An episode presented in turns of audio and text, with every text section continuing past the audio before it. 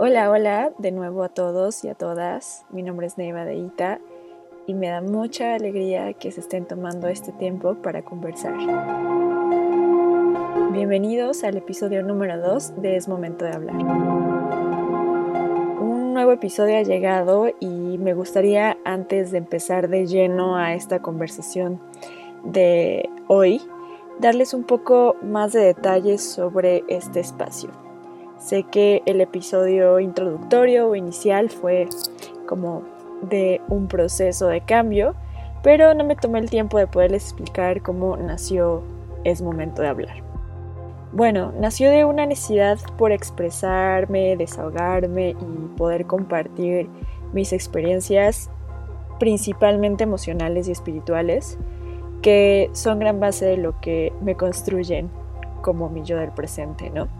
Y es también una metodología un recurso que yo he creado como el proceso de sanidad mental y espiritual que yo busco. Quizá podría ser el hecho de ser comunicóloga, eh, pero siempre he sido una chica que aprecia estos momentos y estos diálogos eh, íntimos y que espero me lo tomen como es, ¿no? Como un diálogo íntimo que quiero compartir con ustedes y que espero que de alguna u otra manera genere una reflexión, un cambio, un impacto y que ustedes a su vez puedan compartirlo y recrear lo mismo con otras personas. Como bien les platiqué en el episodio anterior, hace poco sufrí de un par de pérdidas dolorosas y que, bueno, a lo largo de estas conversaciones con ustedes, trabajo, eh, disciplina meditativa, psicológica, medicina natural, alimenticia y todo el trabajo de amor que he hecho por mí, he podido encontrar la calma y la claridad que tanto anhelaba, que tanto deseaba, cada vez un poquito más. Y en este tono, gran parte de esta claridad y paz llegó gracias a algo súper poderosísimo que entendí realmente apenas. y es el perdón.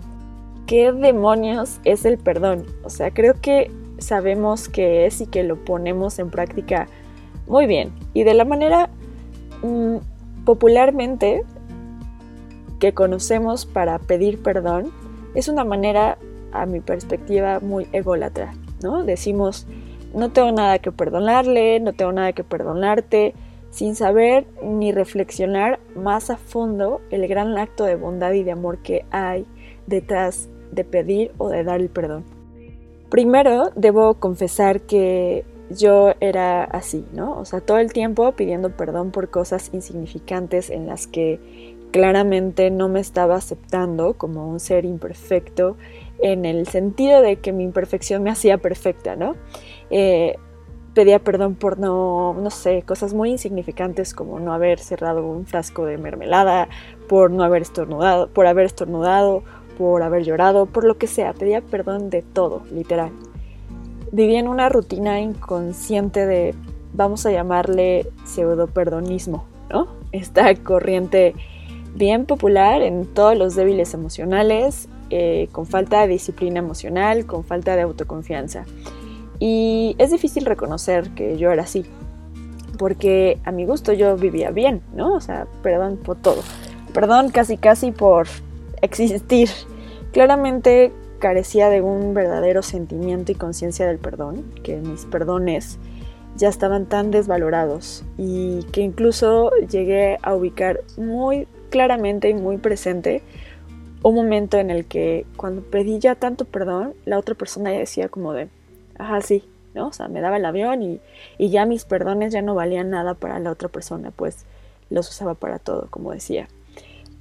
Tiempo después, y debo confesar que gracias a estas idas y venidas, gente increíble y maravillosa y tan sabia que la vida me ha prestado, he comprendido en estos puntos esenciales lo que es el perdón. Pero antes de poderles compartir estos puntos que yo he ido construyendo, eh, debo decir que ante el perdón hay un factor realmente importante que debemos de tener bien claro y que es que este factor influye en que no puedas perdonar. O sea, que no te puedas liberar de este, este sentimiento, es, es el rencor, es el odio, ¿no? me gustaría más bien decirle rencor, más que odio. Ese es un verdadero veneno y que nos puede impedir a, liberarnos de él. Y si, y si no somos conscientes de cómo la ira se va transformando en este sentimiento, podemos terminar en la posición de ser una víctima, ¿no? Y creo que muchos hemos vivido o vivimos siendo víctimas en la peor posición. O sea, ser víctima es la peor posición que podemos tomar en un duelo donde no debe haber duelo más que puro y puritito amor. O sea, no debe de haber una pelea en, en esta posición de pedir perdón. Y ahora sí, estos puntos, que muy en mi experiencia y que procuro ponerlos en práctica todos los días, son los siguientes. El punto número uno es perdonar no significa aceptar una ofensa. O sea, es decir, el acto de perdonar no es olvidar la forma en que otros nos llegaron a herir, no significa necesariamente reconciliarse o relacionarse como tu bestie, tu mejor amigo con la persona que te lastimó. Tampoco significa que apruebes, ¿no? Su conducta o esa ofensa que al final a ti sí te lastimó. No significa que no te pasó nada y que, uh, como aceite se te resbaló. Eh, ni significa absolverlo de su responsabilidad. Es reconocer que si estás pidiendo perdón, tú reconoces tu responsabilidad y si estás aceptando el perdón, tú también la reconoces al recibirlo. Esto es algo muy importante porque muchas veces creemos que el perdón es una debilidad, ¿no? Es un signo de sumisión, de decir, no, o sea, ¿qué onda? Yo no hice nada, este, él o ella estuvo mal y pues yo no hice nada mal, o sea, todo bien.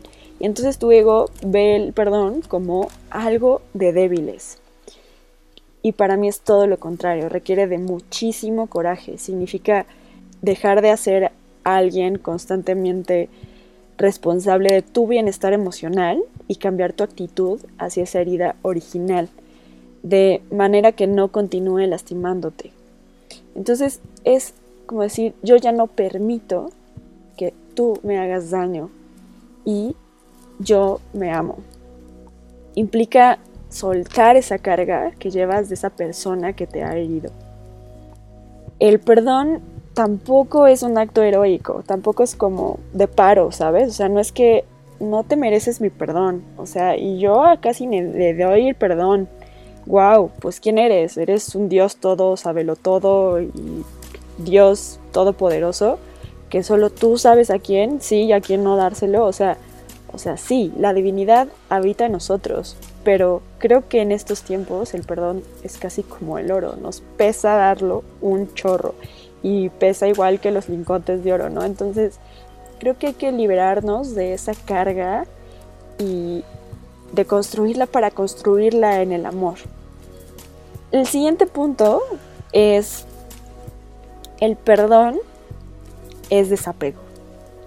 Esto es un poco en extensión al punto número uno, pues es un acto, una convicción consciente de alejarnos del rencor, de desechar esos sentimientos que coluden y nos intoxican por dentro. No lo sabemos, pero yo creo que si nos ponemos a reflexionar de verdad, interiorizar cuántas veces pudimos pedir perdón y no lo hicimos y qué hubiéramos, qué hubiera pasado si lo hubiéramos hecho. ¿Creen que haya transformado algo? ¿Creen que ustedes se sentirían de una mejor manera? ¿Creen que la otra persona, si nos ponemos en un papel de empatía, que la otra persona haya sentido algo diferente al acto de tú pedirle perdón? Creo que es eso, el desapegarnos, el que no nos cueste tanto, el soltar. Este es un punto breve. El siguiente punto es el perdón. El perdonar es salud. Ya sea que tú perdones o que pidas perdón, en cualquiera de la posición que sea, al liberarte del rencor, comienzas a segregar otro tipo de química en tu cuerpo. O sea, segregas este gran cuarteto de la felicidad de endorfina, dopamina, serotonina, oxitocina, ¿no? Donde no hace más que naturalmente ponernos saludables mental y físicamente. O sea, este cuarteto dice, a ver, para arriba, para arriba, para arriba, hacer ejercicio, a comer bien, a abrazar a gente, a compartir tu amor y te libera muchísimo decirlo o aceptarlo, el perdón. Entonces, también trae consecuencias hormonales, fisiológicas y mentales el hacer este acto de bondad y de amor. Y por último, el número cuatro, eh, no le evadas, no evades el perdón. Si sabes que heriste a alguien y o que necesitas decirlo porque realmente te fallaste a ti o porque realmente lastimaste, heriste a terceros con ese acto, hazlo. Jamás, eso sí, jamás esperes el perdón. Es decir, nada de que es que no me pide perdón o a ver a qué hora reconoce lo que hizo y me viene a pedir perdón, ¿no? El perdón no se da esperándolo, como el amor, ¿no? Simplemente llega de la manera más linda y sincera posible, que, ni te imaginarás. El perdón es un proceso, eso también hay que reconocerlo. Esto es algo que debemos entender muy bien porque Tal vez nunca podamos perdonar por completo a la otra persona, pero sí que podemos pero sí que podemos descargar una buena parte de todo ese resentimiento para poder respirar, ¿no? Un poco mejor, para poder quitarnos la neblina de la vista y sentirnos más livianos. Y esta es la calma y claridad de, las que yo, de la que yo les hablaba al inicio, ¿no? Esta anhelo que yo tenía por sentirme más liviana, más tranquila, más serena, ha sido por estas metodologías que yo he entendido, he interiorizado y ha sido en mi momento de estar conmigo como nunca lo había estado y lo agradezco. Y bueno, finalmente recuerden que esta frase de primero perdónate a ti mismo, en mi perspectiva, se aplica. Cañón en el sentido de no temas de quién eres, mantente libre, orgulloso por tus logros y aprendizajes y también mantente flexible a desaprender y para aprender de nuevo, ¿no? Para aumentar a tu capacidad de aprendizaje, nuevas experiencias y nuevos conocimientos. Y no, y no pidas perdón por no ser perfecto, más bien abraza lo que eres hoy, reconócete, valórate, ámate porque hoy estás vivo y vaya momento para estar vivos, ¿no? O sea, todo lo que está sucediendo. Pero bueno, básicamente si primero no te amas a ti, nada de esto tendrá sentido, ni cavidad, ni será sincero, ni tendrá sentido que escuches este episodio.